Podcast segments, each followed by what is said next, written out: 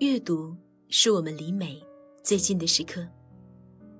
在微信上搜索公众号“上官文露读书会”，关注我们，可以查看节目原文，或了解更多关于读书和电影的内容。你们好，我是上官文露读书会的主播小何。有段时间，我总忍不住想一个问题，就是男人和狗的比喻。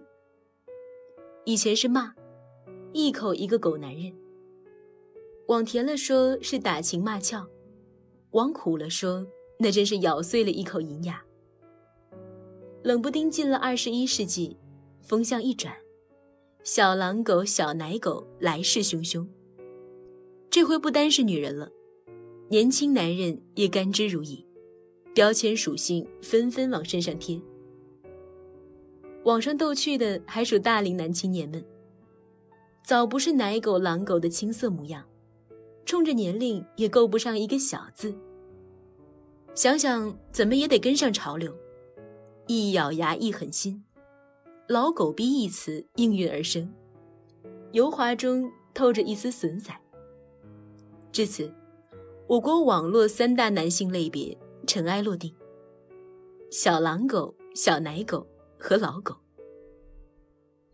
但要说从哪个时间节点流行起来，姐弟恋日剧《贤者之爱》讲起。女主角为了报复夺走自己初恋情人的好友，花费了二十年的时光，把好友的儿子调教成自己理想的爱人。面对着一张死心塌地爱着自己的帅气面孔，试问哪位老阿姨能不动心呢？要知道。小狼狗最大的特点就是对外凶狠，对内柔软，反差即是王道。而说起养成男友系的贤者之爱，又不得不提起他的灵感来源——日本唯美派文学大师谷崎润一郎的《吃人之爱》，一部男人养成少女反被吞噬的暗黑小说。而说起谷崎润一郎，春琴超才是兜这么大圈子，你一定要知道的作品。一部让人起鸡皮疙瘩的虐恋之书，讲述仆人爱上富家学琴的刁蛮盲女，在其毁容后，甘心戳瞎自己，好让小姐的容貌风姿在心中永存。初读的时候，想起童年看《天龙八部》时候遗留的阴影。剧中阿紫也有一个虽百般刁难虐待，却还是对他痴爱的仆人尤坦之。在他盲了一双眼睛之后，尤坦之更是把自己的眼睛换给了阿紫，毫无怨言，一片痴心。小时候对这种关系只觉得恐怖和不解，而后长大才明白，原来爱情也正是因为有各种形态，残忍。病态，仰望，千变万化，方才让人沉迷。我之前看到过一段对日本作家的点评，说三岛由纪夫是神经病，川端康成是小心眼儿，而谷崎润一郎呢，他是大流氓。这个作家的人生是比作品更为曲折精彩的故事。时间回溯到一八八六年，谷崎润一郎出生于日本东京的某富商家庭。他的童年生活是顶着神童之称的顺风顺水，最后考入东京帝国大学国文学部。尚在求学，家道中落，经老师介绍去了有钱人家做家庭教师，却和主人家女仆暗度陈仓。被发现后辞退，没钱交学费，索性退学，正式进入了文坛，开启他所推崇的虚无享乐人生。其实，从古奇年少轻狂所做的事儿来看，他一直是一个情感道德很薄弱的人。但这不意味着他是欲望的奴隶，而是心底如明镜，看着自己被本能推到哪一步罢了。某种程度上，古崎润一郎是真正的人生玩家。你看他二十多岁的时候干的事儿。古奇当时一心就想找一个娼妓做妻子，而他中意的艺妓刚好被其他人包养了，于是介绍了自己的二妹千代给古奇做了妻子。婚后，古奇发现妻子和放荡挂不上钩，一派贤妻良母的作风。反倒是妻子的妹妹镜子，虽然只有十五岁，但也做得出给姐夫当小三的风流事。古奇把千代赶回老家照看父母，半公开的和三妹同居起来，还把她培养成了出名的演员。这就是吃人之爱的原型。而为什么说渣男有魅力呢？他们虽然往往在情感上无法忠诚，但却在其他方面既有担当又有勇气。日本在历史上有一个小田园事件。讲的就是爱上镜子的古奇，倒没想瞒着妻子，反而把自己的好友兼著名诗人佐藤春夫介绍给了夫人千代。两个人一来一往，也的确陷入了爱河。不想古奇被小姨子甩了，各种心态交沉，把妻子和好友拆散开来，还和佐藤闹了绝交。两个文学家因为这件事情各自产出了不少佳作。六年后，古奇和千代还有佐藤再次就这件事情协商。古奇明白自己和妻子并没有什么感情，索性大方的把房子让了出来，成全了朋友和妻子的幸福。这件事情不但在当时引起了轩然大波，就在今天。也着实叫人瞠目结舌。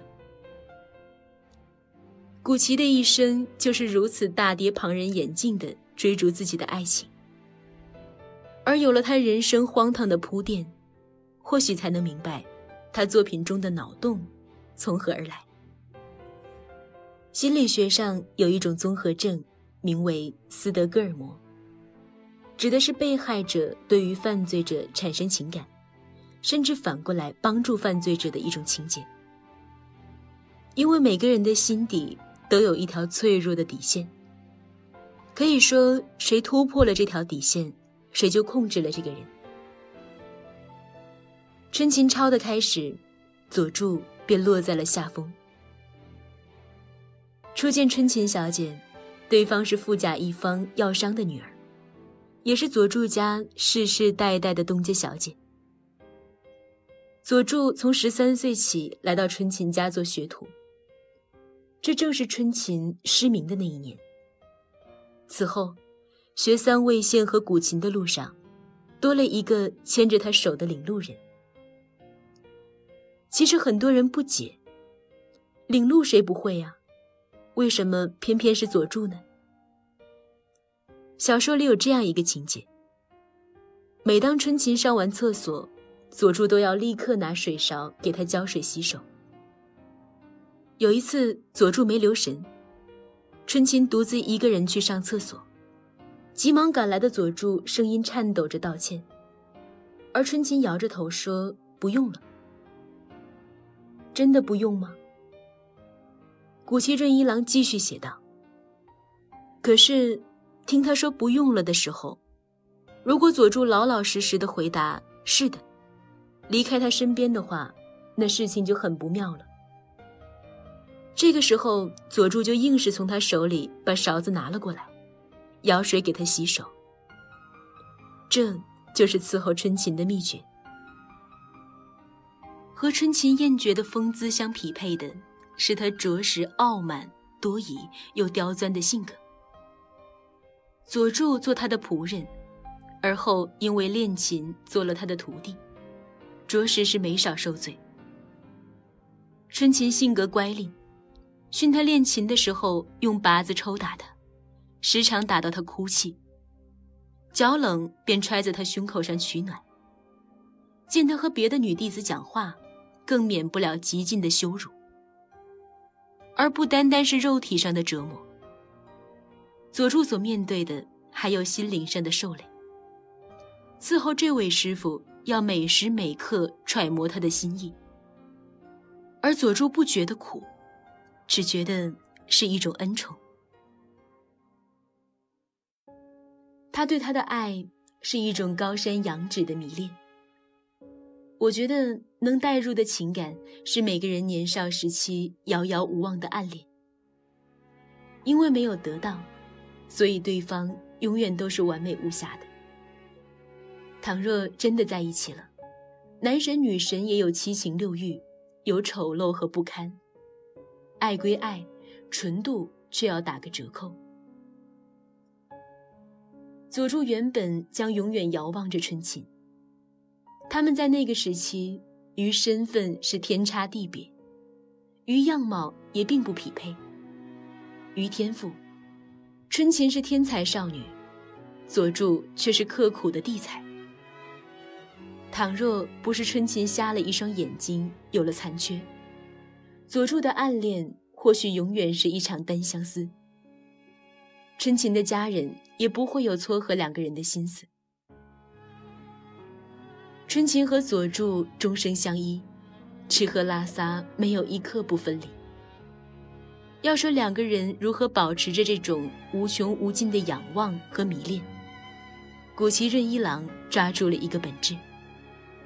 佐助和小姐日益亲密，朝夕相处，但所有人都觉得他们不会发生什么，因为这太奇怪了。试想想，一个懦弱的仆人，整日被小姐呼之即来，挥之即去，打骂随心。两个人之间既有主仆礼仪，也有师生规矩，无论在外还是在内，都没有松懈的时刻。然后，陡然间，小姐怀孕了，生下了一个和仆人一个模子刻出来的孩子。春琴说：“一个低贱的仆人怎么配是孩子的父亲？”佐助说：“我怎么敢和小姐发生关系？”家里人希望两个人结为夫妇，春琴和佐助一致坚决拒绝，仍旧以主仆的身份亲密相处着。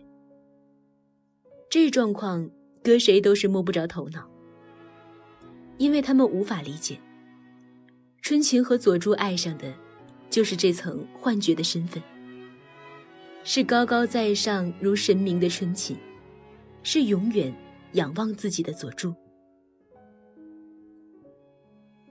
我们永远无法像了解自己那样了解他人，我们所看到的对方，所爱的对方。只是他面对你时所展露出来的他。这话听上去绕口，意思其实很简单。佐助爱春琴，因为他完美无缺。几十年来，他视她的乖戾为珍宝，视她的外貌如神女。而当春琴遭人报复，一瓢滚烫的热水浇得她面容败坏的时候，佐助拿针。刺瞎了自己的眼睛，他始终要落在他的下风，他要铭记春琴的完美无缺，然后一直这么卑微而满足的爱下去。自始至终，春琴都不是这段感情的操控者，佐助才是。那些想不通的，诸如老实巴交、任劳任怨的佐助。到底如何令春琴怀孕的？又比如家道中落之后，佐助为什么仍旧供养着春琴的娇奢？因为这是他造神的过程。他为自己的人生创造了一个追随的信仰。你说这样的爱情，如何不牢固呢？就连春琴先于佐助而死，都成了一种必然。佐助将在独身的二十余年里，不断在回忆里，为这份禁忌之恋，心悸狂热。这是书里的爱情，可以说它超脱于现实。而人世间对他人的爱，如何不需要这样三分幻觉加深，才能爱的痴狂猛烈呢？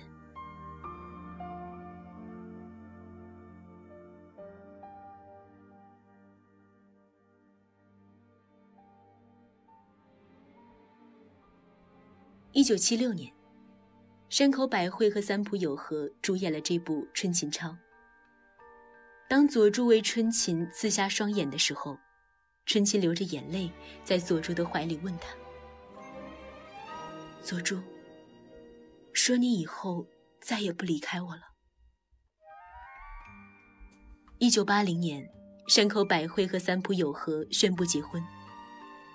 有人为山口百惠不甘。她那样貌美，那样大红大紫，三浦友和的名气尚不及她。一如春琴和佐助，总有个高低。只是书里的痴恋落在现实，最终成了一段相濡以沫的传奇佳话。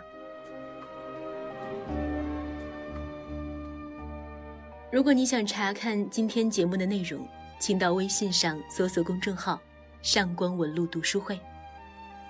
阅读是我们离美最近的时刻，让我们共赴一场美丽的约会。今天的读书就到这里，我们下期再会。